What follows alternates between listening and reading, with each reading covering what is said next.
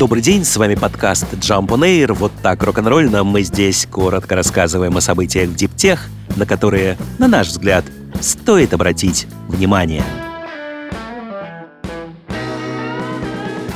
Инфраструктуру для работы в Красноярске электрического пассажирского катамарана под названием «Экоход» подготовили Россети Сибирь. Для этого компания модернизировала трансформаторную подстанцию в историческом центре города. В частности, специалисты установили силовые трансформаторы большей мощности, увеличили класс напряжения, обеспечили возможность резервирования по распределительной сети, проложили новые кабельные линии. Все работы обошлись 57 миллионов рублей.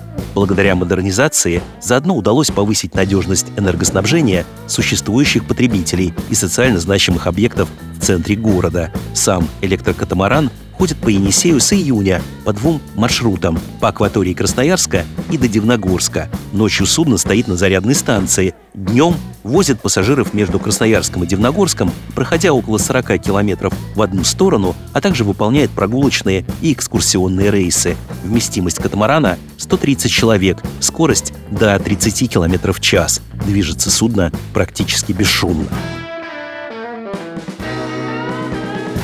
Тесла близка к покупке немецкого стартапа Вайфирион, специализирующегося на беспроводной зарядке. Об этом пишут, ссылаясь на собственные источники, некоторые СМИ в Германии. Официально компании никаких комментариев не дают, но два инвестора немецкой фирмы в частных разговорах подтверждают информацию об интересном покупателе. Вайфирион была основана во Фрайбурге в 2016 году и занимается разработкой индуктивной системы зарядки для электротранспорта, в первую очередь для роботов.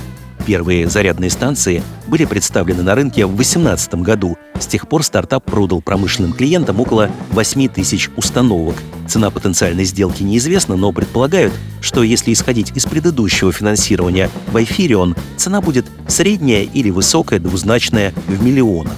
Компания за последние годы привлекла более 15 миллионов евро. Почему Тесла заинтересовалась стартапом из Фрайбурга, точно неизвестно, но основных версий две.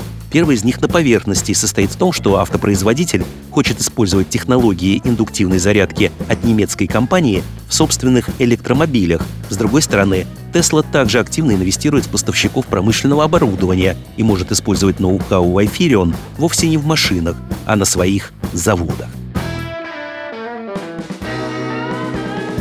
Самую большую в штате солнечную электростанцию, финансируемую из частных источников, открыла в Кентукки крупнейшая в мире компания-производитель инструментов Stanley Black Decker. Проект позволит фирме ежегодно экономить до 400 тысяч долларов. Солнечная ферма расположена на 15 акрах земли в местечке Хопкинсвилл, неподалеку от завода компании. Мощность объекта составляет 4,3 мегаватта. Этого более чем достаточно для энергоснабжения самого предприятия, а излишки идут в энергосистему Кентукки. Стэнли Блэк Декер ставит перед собой цель достичь углеродной нейтральности к 2030 году. Новая электростанция позволяет сделать серьезный шаг в этом направлении. Она позволит сократить выбросы СО2 на более чем 5000 тонн ежегодно.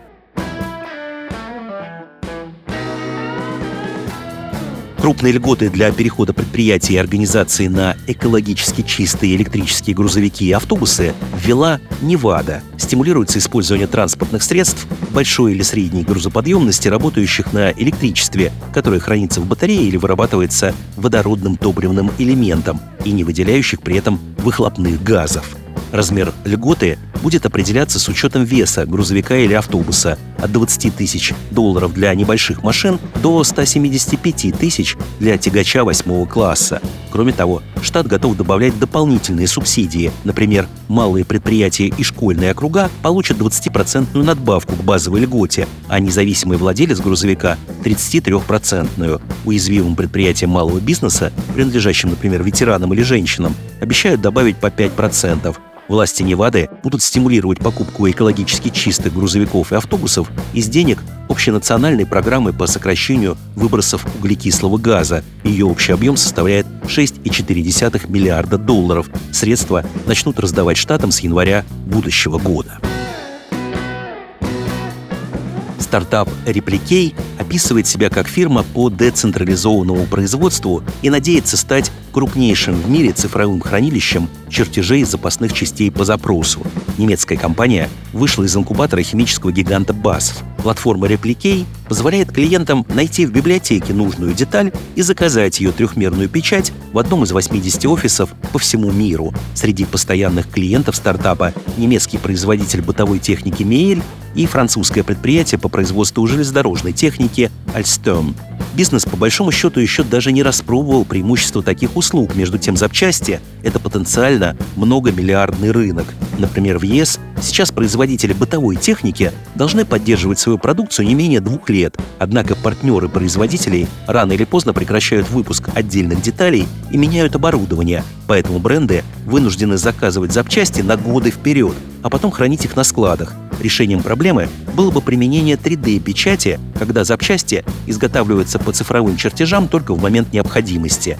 Эта практика при масштабировании была бы и экологичнее, и экономичнее. Понимают это и инвесторы. Репликей изменила правила игры в обрабатывающей промышленности, заявили, например, в STS Ventures. Их инновационная платформа для промышленной 3D-печати способна перевернуть индустрию, и мы рады поддержать их рост и расширение в будущем. Напоследок о котиках. Робота-компаньона для кошек разработала компания HHO Love. Как заявлено, робот под названием OU-Sitter сочетает в себе несколько функций, каждая из которых направлена на обеспечение комфорта и здоровья вашего питомца. Во-первых, робот выступает как видеорегистратор на свою камеру с круговым обзором. Он фиксирует все действия кошки в том числе в темное время суток, а хозяину предоставляет нарезку в виде минутных роликов.